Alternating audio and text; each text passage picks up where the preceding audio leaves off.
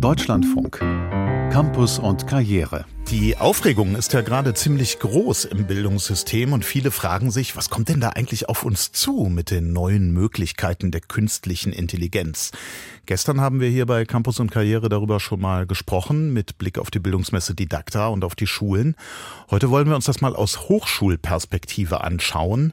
Birgit Weyand ist geschäftsführende Beauftragte des Zentrums für Lehrerbildung an der Universität Trier und ich wollte von ihr wissen, wie viel Angst haben Sie, Frau Weyand, vor künstlicher Intelligenz wie zum Beispiel ChatGPT?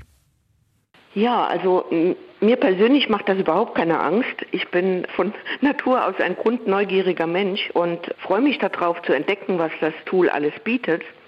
Aber ähm, wir hatten vor einigen Wochen ein Forum Lehre an unserer Universität und da gab es eine Pinwand für Rückmeldungen und da waren eben zwei, wo drauf stand Gefahr JetGPT. Und das hat mich dann neugierig gemacht und ich habe versucht, mich da reinzudenken, wovor hat man da Angst? Und ich glaube, die Angst bezieht sich auf den Kulturwandel, der sowieso schon länger, also schon seit Digitalität ansteht an den äh, Universitäten, also was vor allen Dingen was die Lehre betrifft. Und jetzt kommt auch noch die KI mit voller Wucht. Und das ist bei so einer vorwiegend geisteswissenschaftlichen Universität wie Trier, ähm, ist das wie ein Dammbruch äh, wenn da plötzlich so ein Textgenerator unheimlich viele Sachen kann. Das bringt dann die traditionellen Lehr-Lernformate und vor allen Dingen auch das Prüfungswesen unter Veränderungsdruck. Und das, glaube ich, macht Angst. Was wird denn da alles in Frage gestellt mit diesem Chat-GPT oder mit Textgeneratoren dieser Art? Naja, es wird halt eben die Autorenfrage gestellt. Also es fing ja an damals, als Wikipedia kam. Mhm. Äh, ist das eine seriöse Quelle überhaupt und darf die als Quelle verwendet werden, zum Beispiel in Hausarbeiten oder Abschlussarbeiten? Und wo kann dann noch erkannt werden, was die eigene Denkleistung der Studierenden ist. Und das wird jetzt potenziert durch ChatGPT. Und da ist, glaube ich, jetzt im Moment ganz, ganz viel Verunsicherung. Und ich glaube, diese Verunsicherung, das sollte man als Chance betrachten, einfach mal auch zu überlegen, was ist eigentlich der Kern hochschulischer Bildung. Was meinen Sie damit genau?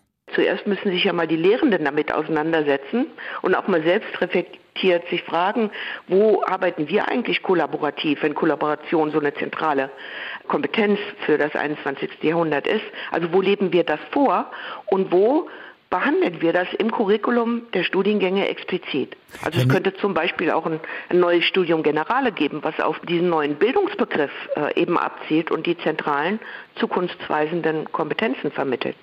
Wenn ich Sie richtig verstehe, geht es hier ja tatsächlich um sowas wie das Selbstverständnis der Universität. Wird das jetzt durch diese neue Exakt. technische digitale Entwicklung erstmals überhaupt so richtig herausgefordert? Ja, das glaube ich schon. Also ich, ich beziehe mich wirklich stark auf den äh, Bereich Lehre mhm. ähm, an den Universitäten.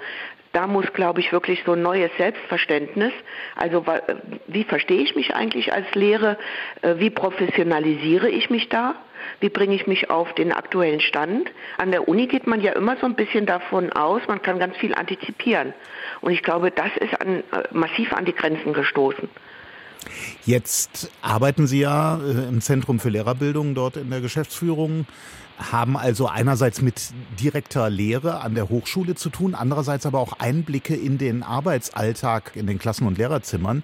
Mhm. Ähm, wenn man jetzt, man gerade läuft die Didakta noch, ähm, also wenn man jetzt auf diese beiden Felder guckt, wo ist denn die Offenheit gegenüber neuen digitalen Lehr- und Lernformaten größer? Würden Sie sagen im akademischen Milieu oder eher da, wo tatsächlich Schulpraxis gelebt wird? Was ich so wahrnehme, ist, dass die Schulen und auch die zweite Phase, die Studienseminare den Universitäten da erstmal einen großen Schritt voraus waren, weil der Handlungsdruck einfach größer war. Dann kam Corona, das war ja ein Booster für beide mhm. Institutionen.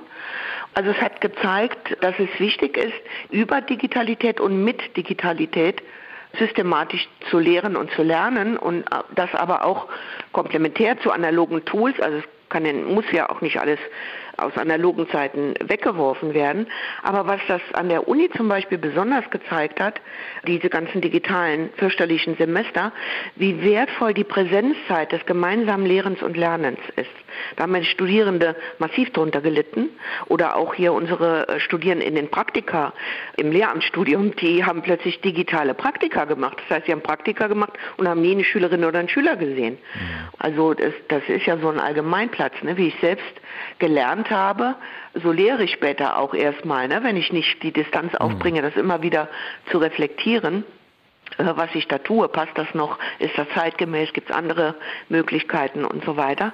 Von daher ist der Anspruch an die Hochschuldidaktik in der Lehrerinnenbildung ungleich größer. Und ich glaube, da muss aber die universitäre Lehre insgesamt sich auch mehr in die Richtung bewegen. Und da könnten gute Impulse auch aus der Lehrerinnenbildung in die Hochschullehrer allgemein gelingen.